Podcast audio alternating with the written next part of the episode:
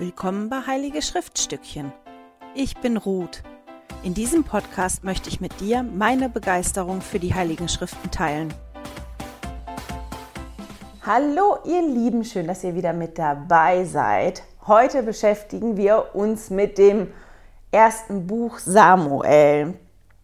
Mit dem haben wir ja letzte Woche angefangen mit den ersten drei Kapiteln und diese Woche sollen wir uns auf die Kapitel 8 bis 10, 13 und 15 bis 18 konzentrieren.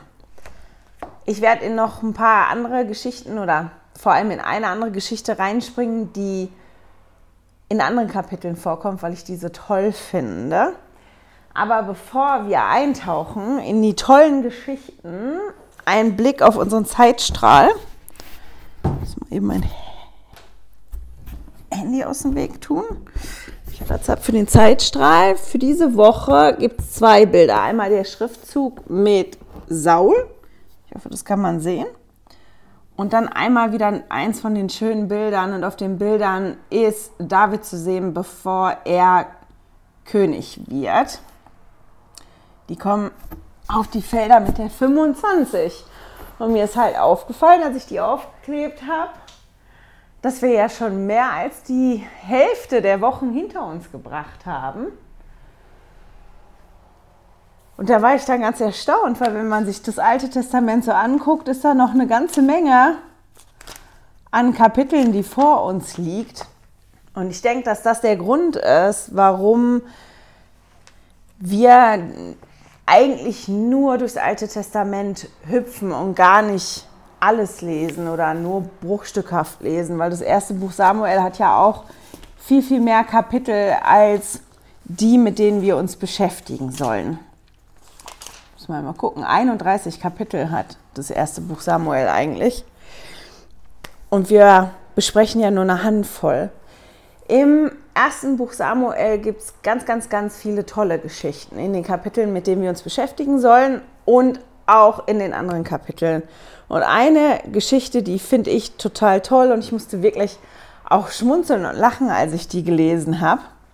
Und deswegen will ich die mit euch teilen, obwohl die, wie gesagt, in den Kapiteln ist, die jetzt nicht, wo nicht der Fokus drauf liegt, diese Woche eigentlich. Es geht darum, dass, oder wir haben ja letzte Woche davon gelesen, wie Samuel zum Priester Eli gekommen ist und wie er die Stimme des Herrn gehört hat und noch nicht erkannt hat, dass das der Herr gewesen ist, der ihn da gerufen hat und nicht Eli. Und dass Eli das dann erkannt hat und Samuel geholfen hat und gesagt hat, das ist halt der Herr, der dich ruft und, und wenn er dich nochmal ruft, dann antworte auf eine bestimmte Art und Weise. Und das hat Samuel gemacht. Er hat dann wirklich gesagt, hier bin ich. Das hat er schon vorher zu Eli gesagt und nachher auch zum Herrn und das fand ich so toll. Und man liest dann in den Kapiteln davon, dass Samuel da wirklich ist und dass er bekannt dafür ist, die Dinge wirklich richtig zu machen. Eli hat noch Söhne und das mit den Söhnen, das läuft nicht so optimal. Also die machen lauter Dinge, die sie eigentlich nicht machen sollen. Und das Volk ist nicht ganz so glücklich mit denen, aber mit Samuel. Und die Menschen erkennen halt, dass Samuel wirklich der nächste Prophet sein soll. Und von Samuel lesen wir noch einiges in den Kapiteln, mit denen wir uns diese Woche beschäftigen. Ist auf jeden Fall dann zu einer Zeit, wo Samuel schon ein bisschen älter gewesen ist, wo Israel wieder gegen die Philister gekämpft hat. Und Israel hat verloren. Das ist halt nicht so optimal gelaufen in dem Kampf. Die haben verloren und die haben sich Gedanken darüber gemacht, Warum ist das, dass wir verloren haben? Okay, was könnten wir tun, damit wir gewinnen? Und die sind dann auf die Idee gekommen, wir können uns ja die Bundeslade holen. Und die Bundeslade ist, seitdem die eingezogen sind ins verheißene Land und sesshaft geworden ist, war das immer im Zelt, im Heiligtum. Das ist nicht mehr vorweg getragen worden, aber die werden sich erinnert haben, was für Wunder stattgefunden haben mit der Bundeslade, die vor ihnen hergetragen worden ist. Und deswegen haben die sich halt entschieden, oh super, wir holen die Bundeslade. Wenn wir die Bundeslade mitten unter uns haben, dann können wir ja nur gewinnen. Gesagt, getan. Dem die Bundeslade geholt.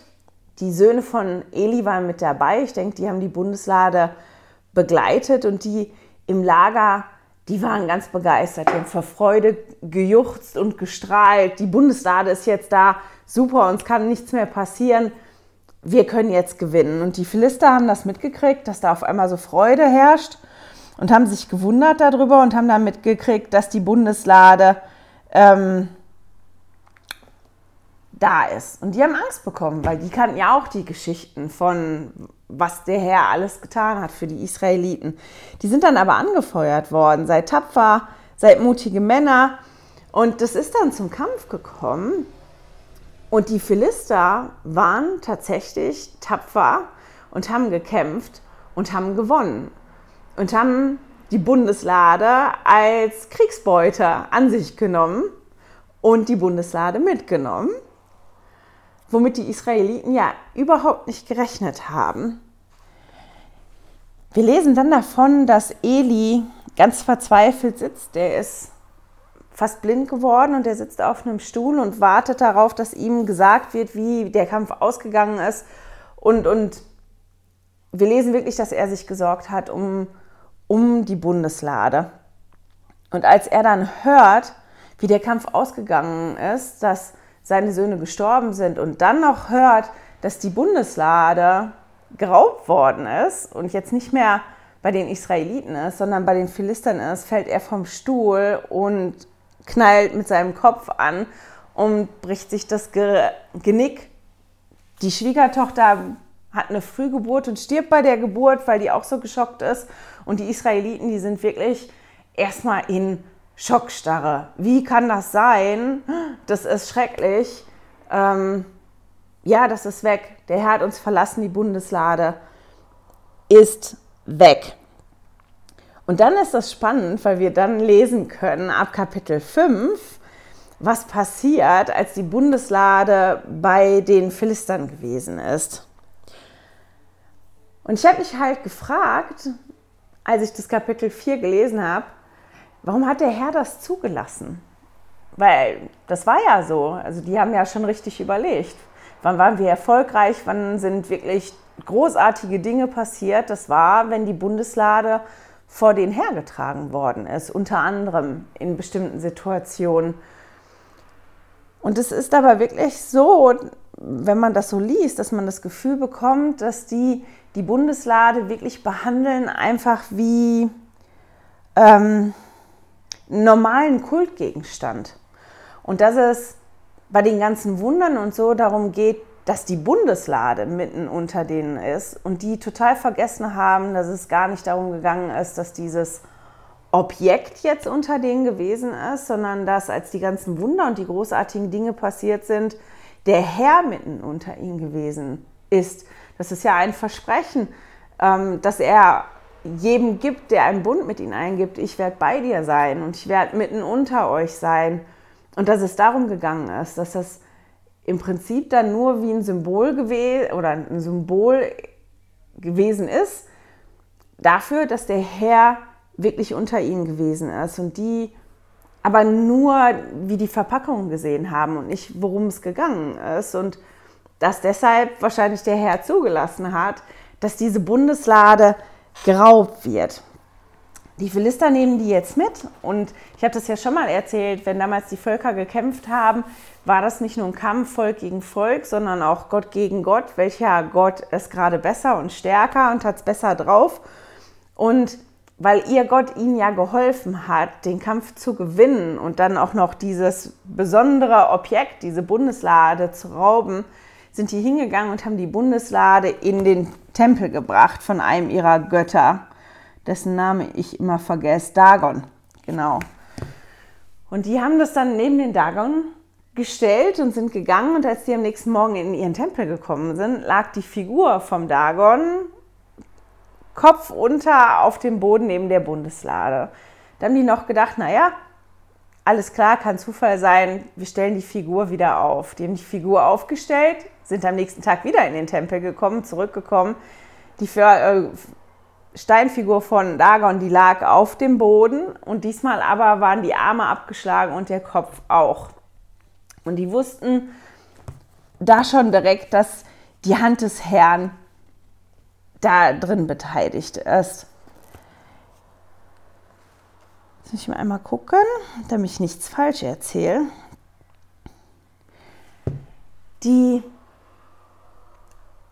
es ist dann nicht nur so, dass halt die Figur von ihrem Gott kaputt ist und die sich erschrecken darüber und denken, ui, was macht der Gott von den Israeliten da bei uns, sondern das ist dann wirklich so, dass dann eine Krankheit ausbricht. Ich habe verschiedene Sachen gelesen, was das sein könnte, von äh, dass das eine Form von Gürtelrose ist, bis zu, dass das die Beulenpest gewesen ist. Habe ich ganz viel gelesen. Es ist eher wahrscheinlich dass das wirklich die Beulenpest gewesen ist, die ausgebrochen ist. Es ist auf jeden Fall eine schlimme Krankheit ausgebrochen mit Beulen, wo Menschen dran gestorben sind. Und die Menschen in der Stadt, die wollten die Bundeslade da nicht mehr haben. Also sind die hingegangen und haben die Bundeslade in eine andere Stadt gebracht. Nee, hier funktioniert das nicht, das klappt nicht, hier nimmt mal die Bundeslade in die andere äh, Stadt.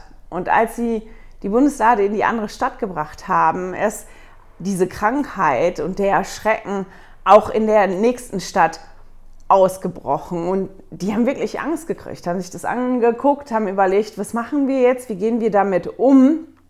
Und die Herrscher sind zusammengekommen, die haben die Bundeslade dann genommen und wollten die in die dritte Stadt bringen. Und als sie da angekommen sind, haben die Menschen sich da schon alle aufgeregt und gesagt, nein, wir wollen das nicht. Was wollt ihr uns alle umbringen? Äh, sorgt dafür, dass das wegkommt. Wir wollen das nicht.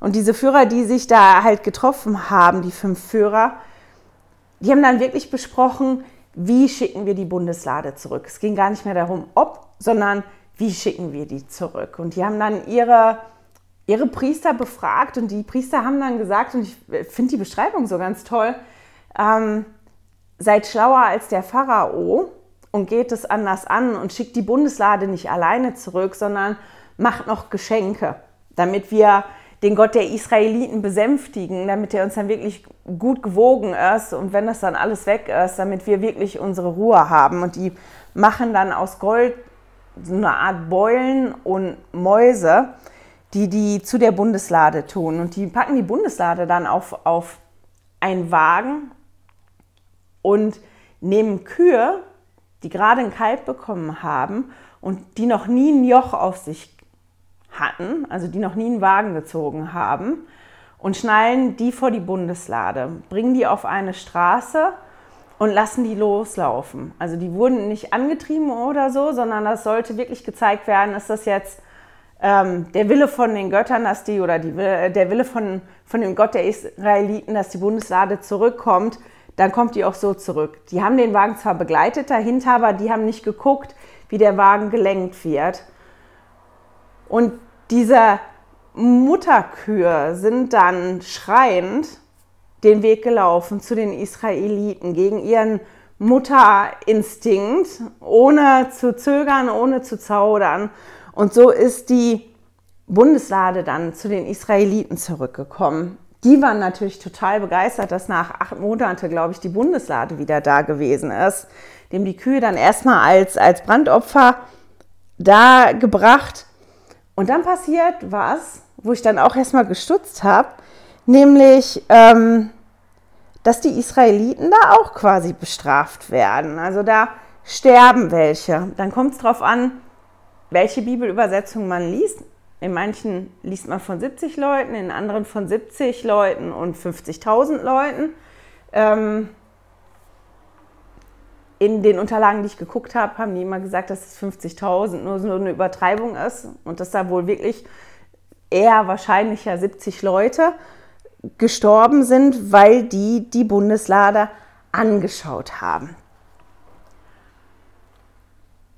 Und das ist natürlich auch spannend. Warum bestraft der Herr jetzt die, die die Bundeslade angeschaut haben und war in dem Zusammenhang anschauen wirklich nur, ich gucke das nur an.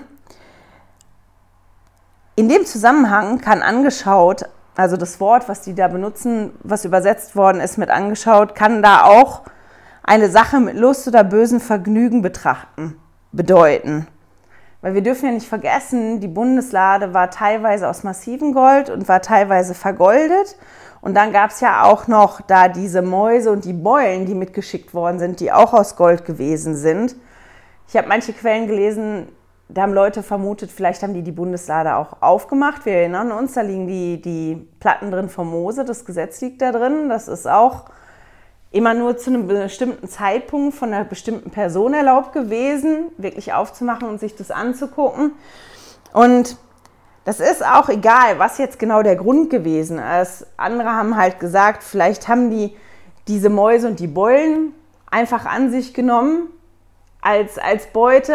Keine Ahnung. Man weiß das nicht so ganz genau, warum jetzt, was jetzt der ganz, ganz genaue Grund für diese Todesfälle bei den Israeliten war. Aber das ist halt schon eine klare Lektion, wenn man darüber nachdenkt.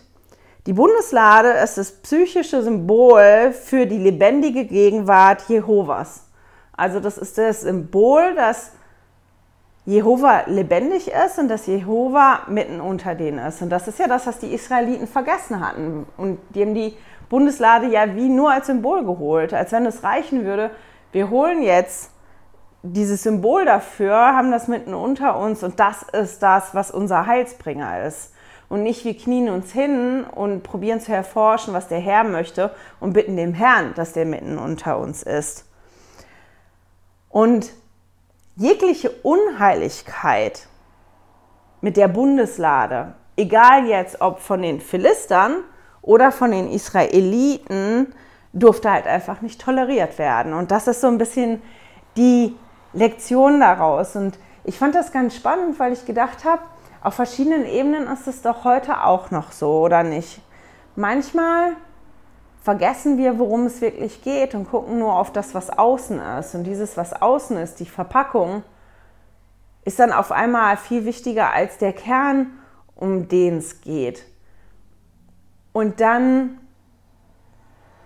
fällt es uns vielleicht schwieriger, auf die richtige Art und Weise mit heiligen Dingen umzugehen. Und deswegen fand ich die Geschichte ganz spannend. Also wenn ihr das mal lesen wollt, das lässt sich auch wirklich gut lesen. Das lohnt sich da wirklich, die Kapitel 4 bis 6 zu lesen. Da liest man die Geschichte von der Bundeslade auf Wanderschaft, habe ich das betituliert in meinem Notizheft. Jetzt überlege ich gerade, wie ich vorgehe. Ich glaube, ich hüpfe jetzt wirklich mit euch auch so ein bisschen durch und wir gucken uns mal zusammen so drei, vier Punkte an. Ich fand ganz spannend, was man so alles über Samuel erfahren hat in den Kapiteln, die wir lesen. Wir haben gelesen davon, dass Samuel Richter gewesen ist und dass er umhergezogen ist, um zu richten über das Volk. Wir haben gelesen, dass er ein Mann Gottes ist, dass er ein Seher ist, dass er ein Prophet ist. Wir konnten lesen in 1. Samuel 7 steht das, dass Samuel die politische Kompetenz hatte, ganz Israel zusammenzurufen. Und die sind dann auch wirklich gekommen. Und wir lesen auch davon, dass Samuel das Volk immer wieder zur Umkehr aufruft und dass ihm das ganz, ganz wichtig ist. Und Samuel kommt dann in eine Situation, mit der er gar nicht so glücklich ist, nämlich, dass das Volk zu ihm kommt und ihm sagt, dass sie einen König haben wollen. Israel, das Volk Israel möchte einen König haben und die führen vor Samuel verschiedene Gründe an. Unter anderem, dass sie sagen, deine Söhne, die machen das nicht so toll. Also wollen wir lieber einen König, weil wir wollen nicht, dass deine Söhne dann so über uns richten. Das ist nicht das, was wir wollen. Und dann kommt eine Begründung zweimal und ich glaube, das ist auch eigentlich die wichtigste Begründung. Das können wir lesen in 1 Samuel 8, Vers 5 und im Vers 20. Wir möchten einen König, damit es bei uns so ist wie bei allen anderen Nationen auch. Damit wir sind wie alle anderen Nationen. Und dieser König, der ist es dann, der über uns richten soll. Und der ist derjenige, der vor uns herziehen und unsere Kriege führen sollen. Das sind die ganzen Gründe, die die angebracht haben. Und Samuel war wirklich nicht begeistert von der Idee. Der war ganz unglücklich von der Idee und betete zu Gott. Und die Antwort ist gar nicht schlecht, die will ich mal vorlesen. Es ist 1 Samuel 8, die Verse 6 und 7. Und das Wort war übel in den Augen Samuels, dass sie sagten, gib uns einen König, damit der Richter über uns sei. Und Samuel betete zum Herrn. Der Herr aber sprach zu Samuel, höre auf die Stimme des Volkes in allem, was sie dir sagen, denn nicht dich haben sie verworfen, sondern mich haben sie verworfen, dass ich nicht König über sie sein soll. Und es stimmt ja, Samuel war ja die ganze Zeit Richter und der hat sich wirklich Mühe gegeben, die Dinge richtig zu machen, gerecht zu sein, rechtschaffen zu sein, die Dinge zu machen, die der Herr möchte von den, ähm, ja, vom Volk und von ihm selber. Der hat ja wirklich sein Bestes gegeben und ich glaube, dass das auf verschiedenen Ebenen für Samuel schwierig gewesen ist. Auf der einen Seite einfach, meine Güte, die wollen mich jetzt nicht mehr, sind die jetzt nicht mehr zufrieden, warum machen die das? Und dann natürlich aber auch, weil der im Hinterkopf hatte, was kann denn ein König für Schwierigkeiten für das Volk bringen? Und er wird halt hier auch vom Herrn daran erinnert, ich weiß nicht, ob er das auch auf dem Schirm hatte oder nicht, dass halt das Volk nicht Samuel verwirft, sondern den Herrn verwirft und nicht mehr möchte, dass der Herr quasi der Richter ist und dass der Herr vor ihnen ähm, herzieht und die Kämpfe für sie mitkämpft. Und ich finde das total spannend, diese, diese ganze Situation, die da gewesen ist, weil wir erinnern uns ja an das Buch der Richter. Die Zeit war ja auch nicht so einfach. Also die haben ja die Richter gehabt und die Richter waren ja auch nicht alle rechtschaffen. Das Buch der Richter war ja auch sehr gewalttätig. Da ging es ja auch wirklich hoch her. Also so ganz optimal war das vorher auch nicht. Aber ein König ist ja dann was anderes, weil ein König ja nicht nur über eine Region gerichtet hätte, sondern es ging darum, dass es einen König für das ganze Volk Israel gibt, also für alle Stämme. Und es ist ja so, dass Gott das Volk Israel zu etwas ganz Besonderem machen wollte, sein Bundesvolk. Und das war ein auserwähltes Volk. Das war ein Volk, das auserwählt gewesen ist, die anderen zum Guten zu beeinflussen und das Evangelium zu den anderen weiterzutragen und groß zu werden. Das war das, wozu die auserwählt worden sind. Und wir lesen hier, dass die aber in dem Moment so sein wollten wie die Völker drumherum. Also sind die beeinflusst worden, statt dass die hingegangen sind und alle anderen sehr, sehr beeinflusst haben, sind die auch beeinflusst worden von ihrer Umgebung. Was ich auch nicht unnatürlich finde, wenn man lebt, da sind ja die ganzen Einflüsse. Und das ist doch auch schwierig, oder nicht? Wenn man immer anders ist und immer gesagt kriegt, du bist besser und du bist besonderer und deine Standards müssen aber höher sein. Das ist ja auch teilweise, wie das bei uns heute so ist, mit den Geboten, die wir haben, nach denen wir leben sollen. Wenn wir das vergleichen mit dem, wie die Menschen um uns drumherum leben, dass das, ich weiß nicht, kann man sagen, dass das ein anderer Standard ist oder dass der Herr wirklich was anderes erwartet? Auch dann, von uns und ich kann das total nachvollziehen, dass das manchmal einfach anstrengend ist und dass man manchmal einfach genauso sein möchte wie alle anderen auch, weil man im Kopf hat, wenn ich nicht mehr anders bin und ich da nicht mehr besonders bin, dann wird es halt leichter. Meistens wird es nicht leichter, aber in der Vorstellung, also das ist so was, was ich im, im ersten Moment so verstehen kann als Beweggrund. Samuel war halt immer noch nicht begeistert.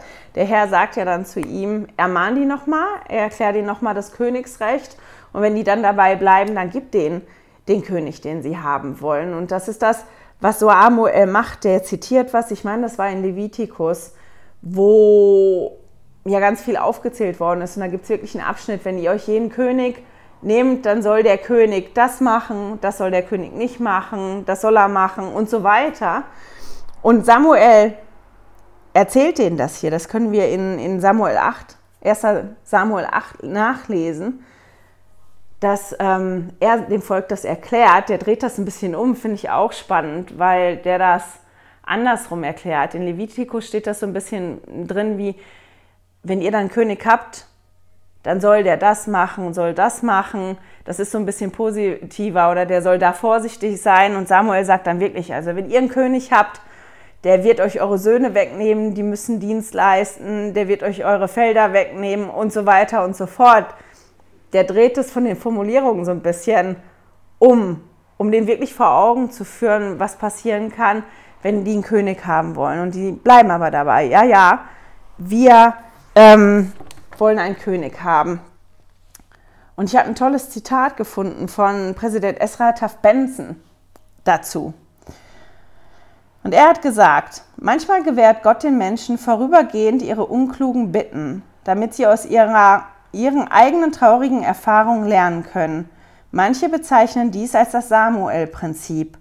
Die Kinder Israels wollten einen König wie alle anderen Völker. Der Prophet Samuel war darüber verärgert und betete zum Herrn. Der Herr antwortete ihm, nicht dich haben sie verworfen, sondern mich, damit ich nicht über sie herrsche. Der Herr befahl Samuel, das Volk vor den Folgen zu warnen, wenn sie einen König bekämen. Samuel gab ihnen die Warnung, aber sie bestanden weiterhin auf ihren König. Also gab Gott ihnen einen König und ließ sie leiden. Manchmal versuchen wir, die Welt zu imitieren und laufend entgegen dem Rat des Propheten den falschen Ideen der Welt in Bezug auf Bildung, Politik, Musik und Kleidung hinterher. Neue weltliche Maßstäbe übernehmen die Oberhand. Es kommt zu einer allmählichen Zusammenbruch und schließlich nach viel Leid ist ein demütiges Volk bereit, sich erneut, einem höheren, sich erneut ein höheres Gesetz lehren zu lassen. Die Heiligen Schriften lernen auch über Probleme, die entstehen können, wenn ungerechte Könige regieren. Und das, das stimmt ja auch bei uns heute so. Manchmal wollen wir ja Sachen so doll haben. Ich meine, wir haben das ja gelesen, als wir, das, als wir uns mit Lehre und Bündnisse beschäftigt haben. Ähm, als Joseph Smith die Seiten übersetzt worden sind, unbedingt jemanden zeigen wollte und der Herr Nein gesagt hat. Nein und nochmal Nein, aber Joseph Smith ist dabei geblieben, der wollte das unbedingt. Okay, dann mach jetzt. Dann mach jetzt und dann gucken wir mal, was dabei rauskommt. Und das macht der Herr ja hier mit den Israeliten auch. Und ich glaube, dass das bei uns auch manchmal so ist, dass wir so uns festgebissen haben auf irgendwas, was wir meinen, was ganz toll ist und was wir unbedingt brauchen. Und dass der Vater im Himmel das dann einfach zulässt, damit wir aus unseren eigenen Fehlern lernen können. Und das war auch mit der Zeit so beim Volk Israel, dass die wirklich gelernt haben aus ihren Schwierigkeiten. Ich meine, die sind nachher wieder in neue Schwierigkeiten reingeraten. Das ist ja immer so bei allem, dieser ewige Kreislauf. Wir lesen dann in den Kapiteln von Saul, wie Saul gesalbt worden ist von Samuel, wie er dann wirklich König geworden ist, wie da so eine Phase dazwischen gewesen ist und wie Saul als König gewesen ist. Ich möchte da nicht viel drauf eingehen, weil ich noch einen Punkt mir ein bisschen länger angucken möchte bei David. Aber wir lesen ganz am Anfang, dass Gott mit Saul war und dass Gott ihm ein anderes Herz gegeben hat und ihn zu einem anderen Menschen gemacht hat und ihn gewandelt hat. Was ich wieder eine schöne Erinnerung fand, dass ja der Heilige Geist uns wirklich helfen kann, uns zu wandeln und zu anderen Menschen zu werden. Das liest man in 1 Samuel 10, in den Versen 9 und 10 ganz am Anfang, als dann das Volk wusste, wer der König äh, ähm, ist, waren da halt welche, die haben ihn direkt unterstützt und ihn begleitet, aber da waren auch genug, die geschimpft haben und gesagt haben, wollten wir den und wir geben dem keine Geschenke und wir wollen das nicht. Und Saul war das da noch nicht wichtig. Der war in der Lage, das einfach zu ignorieren und die Leute da zu ignorieren. Und am Anfang seiner Regentschaft, sage ich mal so, also als er wirklich angefangen hat, da reinzuwachsen, der König zu sein und die wirklich dann anzuführen im Krieg, war der sehr, sehr bemüht, auf das zu hören, was Samuel ihm gesagt hat, also was der Herr von ihm wollte durch Samuel und die Dinge richtig zu machen. Und er ist auch sehr erfolgreich in den Schlachten, die er schlägt und in dem, was er tut. Aber wir lesen dann davon, dass er nach und nach ungeduldig wird und Dinge in seinem Zeitplan und auf seine Weise machen will und dass er damit aneckt und dass er da nicht mehr komplett auf den Herrn hört. Das lesen wir in 1 Samuel 13, wo, wo Saul dann wirklich wartet, dass Samuel kommt und Opfer bringt für eine Schlacht und die, ähm, die Männer von ihm, die haben Angst und das ist so eine Situation, die wirklich nicht einfach gewesen ist für Saul und wo Samuel wirklich nicht auftaucht. Und man, wenn man liest, auch das Gefühl hat, naja, Samuel ist extra später gekommen, er hat den extra warten lassen. Und Saul dann wirklich ungeduldig wird und diese Opfer selber darbringt und sich anmaßt, die Priestertumspflichten von Samuel einfach zu übernehmen, weil ja ihm das nicht schnell gegangen ist in der Situation. Und Samuel ihm da wirklich sagt, der Herr ist enttäuscht von dir, weil du nicht gehorcht hast und ähm, deine Familie, du, du wirst nicht König bleiben und deine Familie wird nicht zu so einer Dynastie werden. Das funktioniert nicht, weil du jetzt gezeigt hast, dass du, wenn das ganz schwierig wird, halt nicht bereit bist, wirklich geduldig zu sein und auf das zu hören, was der Herr dir sagt. Und dann lesen wir auch davon, dass der Herr nicht mehr die ganze Zeit bei ihm war und auf bestimmte Gebete Saul auch wirklich nicht mehr geantwortet hat. Und dann in Kapitel 15 lesen wir dann wirklich von einem Ereignis, wo, wo Samuel, Samuel Saul sagt, wo er kämpfen soll und wie er umgehen soll, dass er den Bann erfüllen soll. Das ist ja, wenn, wenn dann alles wirklich umgebracht werden soll und die ziehen in den Kampf und die gewinnen, aber die töten den König nicht und die töten das beste Vieh nicht, was sie eigentlich hätten machen sollen. Und Samuel kommt dann und Samuel ist wirklich wütend und Saul versteht im ersten Moment nicht, warum er nicht wütend, äh, warum der wütend ist, weil er, er ist ja in den Kampf gezogen und hat gewonnen und die hätten die Sachen ja nur am Leben gelassen, weil sie dem Herrn das opfern wollen. Das ist eine Stelle, wo Samuel halt sagt, ich kriege das nicht mehr ganz hin, aber dass Gehorsam besser ist, als Opfer zu bringen. Also dass es besser ist, auf den Herrn zu hören und nicht was extra falsch zu machen und es dann nachher pro zu probieren, wieder gut zu machen. Und das ist so wirklich dieser Anfang vom Ende, den wir lesen können, weil Saul dann in der Situation nachher wirklich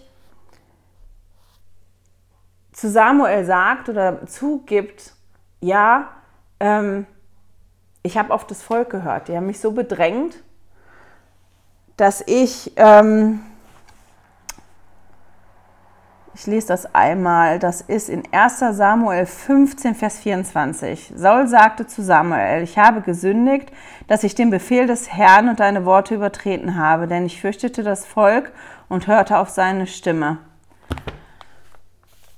Und das ist halt die Problematik, wo das so anfängt mit Saul, dass ihm das auf einmal wichtig ist, was das Volk denkt und sagt, wo das ganz am Anfang, wo manche gemeckert haben über ihn, wo er dann noch in der Lage war, das zu ignorieren, dass das auf einmal wichtig geworden ist und er dann danach gehandelt hat. Okay, was denkt das jetzt? Denkt jetzt das Volk über mich oder nicht? Und nicht mehr nach dem gehandelt hat, was denkt der Herr über mich und was möchte der Herr was ich tue. Und das war so ein bisschen, ja, ich sag mal, der Anfang vom Ende, der sich dann so abgezeichnet hat. Und das geht immer weiter. In Kapitel 16 lesen wir dann von Davids Salbung und wie David zu Saul kommt. Da will ich nur ganz kurz etwas sagen, weil ich das wichtig fand, weil mir das entgegensprungen ist. Wir lesen ja dann davon, dass Saul, jetzt habe ich den Vers nicht, den habe ich mir nämlich wirklich nicht aufgeschrieben. Also wir lesen in 1 Samuel 16, ähm, dass der Herr Samuel wirklich verlassen hat. Das ist ja dieser Prozess und dass der Samuel wirklich nicht mehr, ach nicht der Samuel, dass der Herr wirklich nicht mehr bei Saul gewesen ist ich hoffe, ich habe das heute immer richtig gesagt mit Saul und Samuel. Wenn nicht, hoffe ich, ihr blickt trotzdem durch. Ich kriege gerade mit, dass ich im Kopf die beiden Namen ewig verwechsel. Das tut mir sehr leid, wenn ich da durcheinander gemacht habe. Aber wir lesen auf jeden Fall davon, dass ähm, der Herr Saul wirklich verlässt. Und dann liest man im Kapitel 16, ja, da lesen wir das. 16, Vers 14, aber der Geist des Herrn wich von Saul und ein böser Geist vom Herrn ängstigte ihn.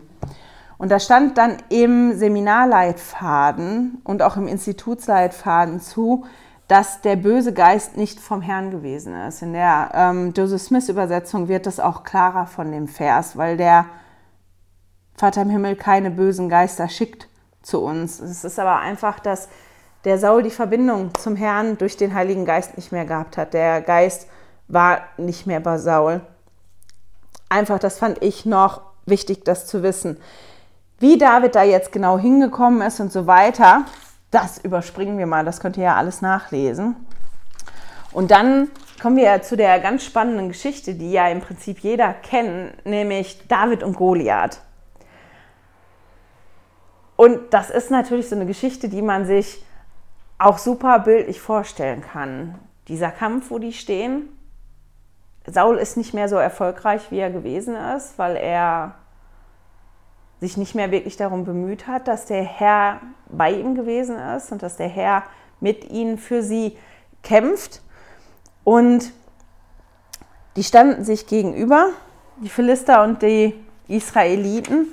Und die Philister haben ihren Champion quasi rausgeschickt. Das gab es manchmal da, dass ein super toller Kämpfer ausgesucht worden ist, der dann geschickt worden ist und es dann quasi einen Zweikampf gab zwischen den zwei besten Kämpfern und der Kämpfer, der gewonnen hat, das Volk, hat dann auch gewonnen.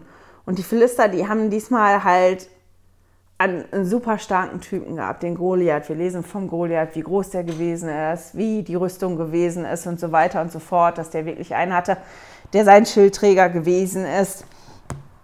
Und das ist halt ganz spannend. Und die standen sich da gegenüber und jeden Tag ist Goliath rausgekommen, hat sich hingestellt in voller Montur und hat Israel verhöhnt und hat gesagt, hier bin ich, wann schickt ihr endlich ein, damit ich den platt machen kann? Und keiner hat sich getraut, weil der so massiv war, die haben alle Angst gehabt. Und das ging 40 Tage lang. Das muss man sich mal vorstellen, dass die auch 40 Tage lang da so gegenübergestanden haben. Der ist 40 Tage lang rausgekommen und hat die verhöhnt. Und mit jedem Tag, wo sich dem keiner gestellt hat, ist das ja nicht besser geworden, weil das ja eigentlich klar war, weil der so groß und so stark und so ein toller Kämpfer gewesen ist, dass derjenige, der sich freiwillig meldet, eigentlich dazu verdammt ist, zu sterben. Und da war natürlich keiner heiß drauf. Das wollte keiner. Die haben wirklich Angst gehabt. Und ich glaube, dass die Angst sich da auch gesteigert und aufgebaut hat, weil das ist das, was ihr euch vorstellen müsst. Ihr kampiert da gegenüber die Feinde, da kommt dieser mächtige Kämpfer raus und verhöhnt immer, wer kommt, wer traut sich. Hier, ich bin so und so der Beste und ich mache euch alle platt. Und ähm, ja, was das dann mit einem macht. Und in der Zeit ist David von seinem Vater geschickt worden, zu seinen Brüdern, die auch da gewesen sind bei der Truppe, mit Essen. Und der sollte mal gucken, wie die Lage so ist und dann nachher berichten. Und David kommt dann da wirklich an und lässt sich von den Leuten berichten, was ist denn hier los? Was passiert hier? Und die erzählen ihm das. Und ähm, David, jetzt muss ich mal gucken, wo das Vers. Hm. Das ist der Vers 26. 1. Samuel 17, Vers 26. Da sagte David zu den Männern, die bei ihm standen, was soll mit dem Mann geschehen, der diesen Philister da erschlägt und die Schande von Israel abwendet? Wer ist denn dieser unbeschnittene Philister da, der die Schlachtreihen des lebendigen Gottes verhöhnt? Also der hat dann wirklich, der konnte irgendwie nicht verstehen, der kam ja neu dazu wer ist der Philister da? Der verhöhnt das. Und wer ist jetzt endlich bereit, die Schande von dem Volk zu nehmen und zu kämpfen? Das muss doch möglich sein. Und dann kommt sein Bruder, sein Ältester, weil der hört den, wie der redet und der ist total wütend. Was machst du hier? Du kommst ja so und so nur, um zu gucken, was du machst. Und was schwingst du da für Worte? Du hast so und so keine Ahnung. Ähm, wo sind denn deine Schafe? Und dann antwortet David in Vers 29, was habe ich denn getan? Ist es nicht der Mühe wert? Und er erinnert seinen Bruder und die anderen drumherum, das ist der Mühe wert. Dieser Kampf ist der Mühe wert, den zu kämpfen. Und man kann den gewinnen und man muss sich nicht vor, vor Angst erschrecken. Und ich finde das so interessant, dass er wirklich wie von außen gekommen ist und gesagt hat, wer ist das denn, der da das Volk erhöht, äh, nicht erhöht, sondern verhöhnt.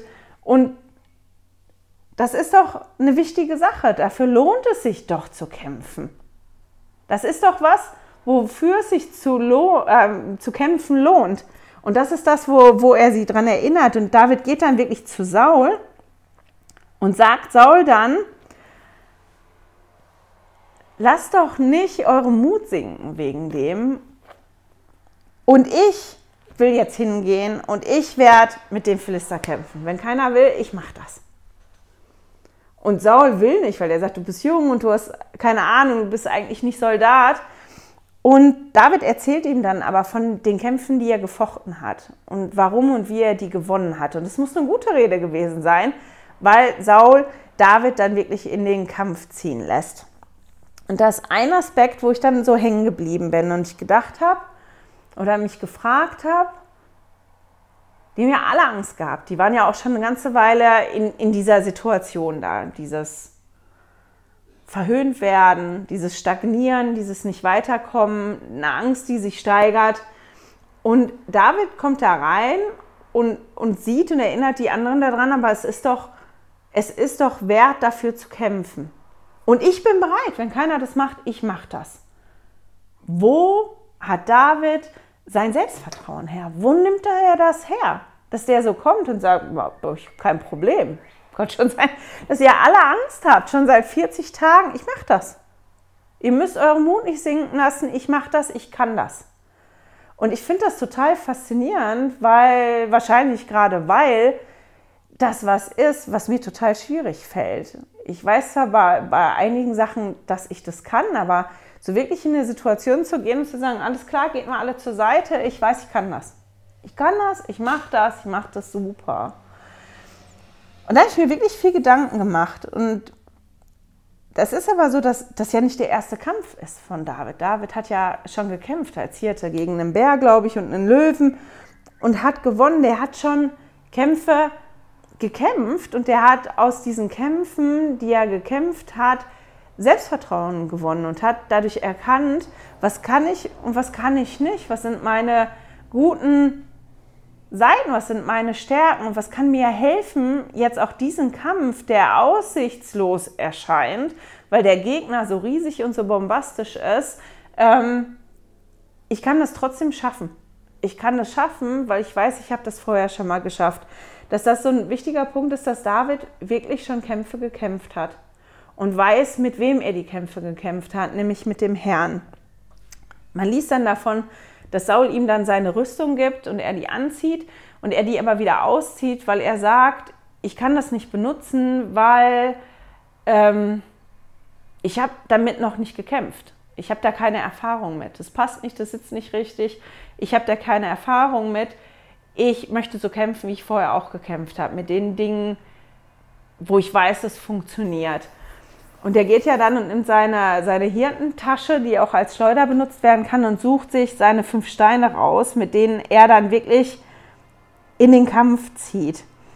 Und der tritt dem Goliath dann entgegen und der Goliath, das ist auch sehr lustig, das zu lesen. Das liest man dann in 1 Samuel 17, Vers 43. Und der Philister sprach zu David, bin ich denn ein Hund, dass du mit Stöcken zu mir kommst? Und der Philister fluchte David bei seinen Göttern. Und der sagte dann, komm her zu mir, dass ich dein Fleisch den Vögeln des Himmels und den Tieren des Feldes gebe.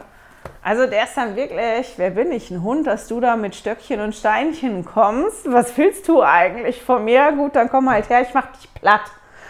das ist eigentlich das, was er gesagt kriegt. Und David antwortet ihm dann und sagt dann halt zu ihm, du kommst halt mit deiner Rüstung, aber ich komme zu dir im Namen meines Herrn und meines Gottes. Ich weiß, wer mit mir an meiner Seite kämpft und wie ich erfolgreich sein kann. Und ihr kennt ja alle die Geschichte und das ist auch genauso. Er ist dann erfolgreich. Er schleudert ja den Stein, der fällt um und er köpft dann ähm, Goliath. Und ich fand das aber auch ganz interessant, so das zu lesen, bevor er dann kämpft, in Anführungsstrichen mit Goliath, dieses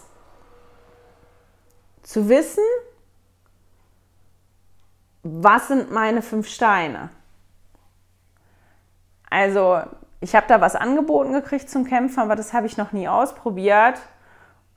Und das ist vielleicht gerade nicht die richtige Situation, was Neues auszuprobieren. Also gehe ich zu dem zurück, was ich schon kenne und wo ich schon erfolgreich mit gewesen bin. Und er sucht sich seine Waffen, diese fünf Steine, ja dann aus. Und das war so der Moment, wo ich gedacht habe, ich probiere das ja immer für mich zu lesen. Was kann ich für mich heute da rausnehmen? Was ist da wichtig für mich? Und ich fand es spannend, wirklich dieses, David wusste, dass er schon Kämpfe gekämpft hat. Er hat die mit dem Herrn gekämpft und der war erfolgreich.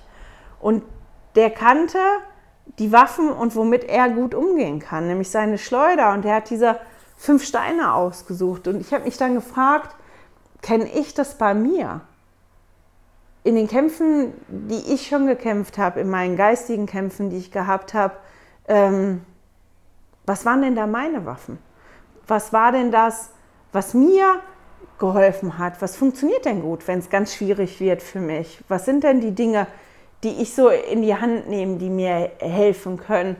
Und da musste ich einen Moment lang wirklich drüber nachdenken. Aber ich glaube, dass das schon wichtig ist für uns, oder? Weil jeder von uns hat ja Goliaths im Leben. Die sind mal größer und mal kleiner. Das ist nicht wirklich eine Person in einer Rüstung mit Lanze und mit Schwert, das können ganz, ganz verschiedene Dinge sein, aber ja, jeder von uns hat so einen Goliath ganz bestimmt im Leben immer mal wieder, der vor uns steht und beängstigend ist und riesig ist und angsteinflößend ist und uns vielleicht im ersten Moment auch lähmt. Wie kann ich denn damit umgehen? Was hilft mir denn, dann nicht in dieser Erstarrung zu bleiben, sondern vorwärts zu gehen und in der Lage zu sein, meine geistigen Kämpfe auch kämpfen zu können. Und die zwei Sachen, die mir halt hier bei David aufgefallen sind, ist, oder drei Sachen eigentlich, ist dieses, dass David ein unglaubliches Gottvertrauen gehabt hat und dass er wusste, dass Gott an seiner Seite ist und da ganz fest drauf vertraut hat und dass er schon vorher Kämpfe gekämpft hat und wusste, dass er die mit dem Herrn gekämpft hat. Und dass er halt seine Waffen gekannt hat. Er hat gewusst, womit er erfolgreich gewesen ist, was ihm geholfen hat dabei. Und die drei Dinge haben ihm geholfen, gegen Goliath anzutreten da und die Schande von Israel abzuwenden. Und das sind ja aber auch Punkte, wo wir uns heute Gedanken machen können oder nicht mal in uns zu gehen und zu überlegen, wie groß ist denn unser Vertrauen? Und wenn ich gucke auf, auf geistige Kämpfe, die ich gekämpft habe, war der Herr da an meiner Seite und wie war der Herr da an meiner Seite? Da kommen wir wieder an dieses, dass es wichtig ist, uns zu erinnern, wie der Herr schon Teil in unserem Leben gewesen ist und wie der Herr uns geholfen hat, eben damit wir dieses Vertrauen, wenn wir in einen neuen, noch schwierigeren Kampf ziehen müssen, dass dieses Vertrauen da da ist. Ich weiß das, ich habe das schon gehabt und das hat funktioniert und deswegen kann das jetzt auch funktionieren. Und was hat mir geholfen dabei, außer diesem Vertrauen? Was sind denn die Dinge, die mir dabei geholfen haben? Ist das, dass ich in den Schriften lese und da was finde?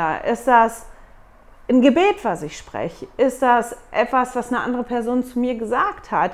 Was ist das? ist das in, in den Tempel zu gehen? Ich weiß, das sind diese typischen Seminarantworten, aber das sind ja genau die Punkte. Was sind denn meine fünf Steine, die mir helfen bei so einem Kampf? Was hilft mir denn?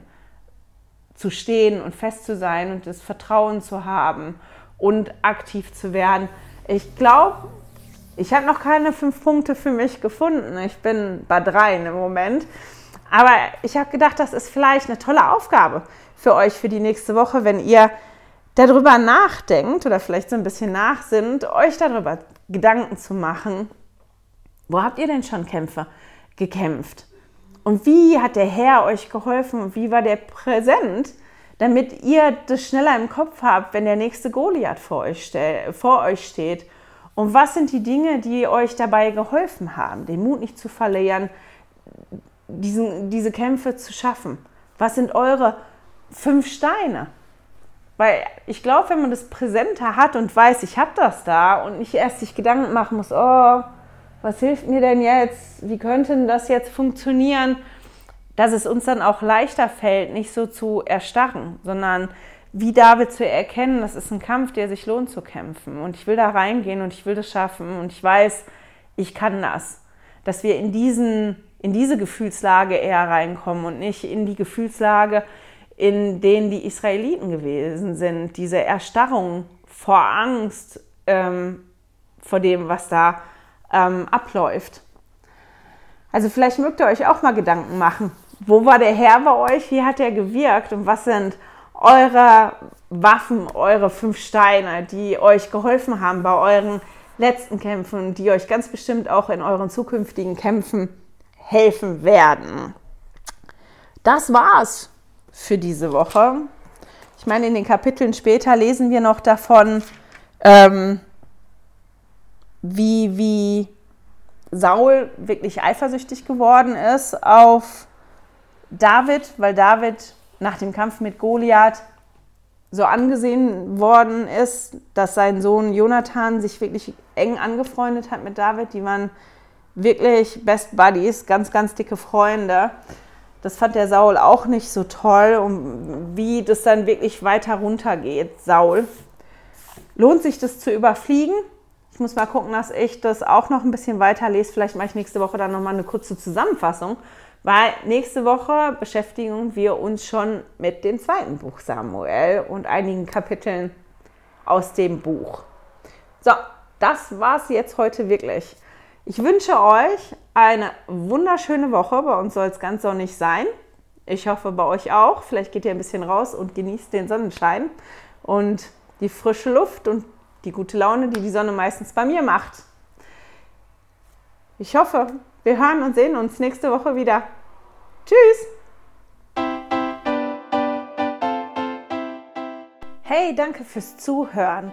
Dieser Podcast ist die Audiospur von meinem YouTube-Video. Wenn du mich also nicht nur hören, sondern auch sehen möchtest, findest du mich auf YouTube unter Heilige Schriftstückchen.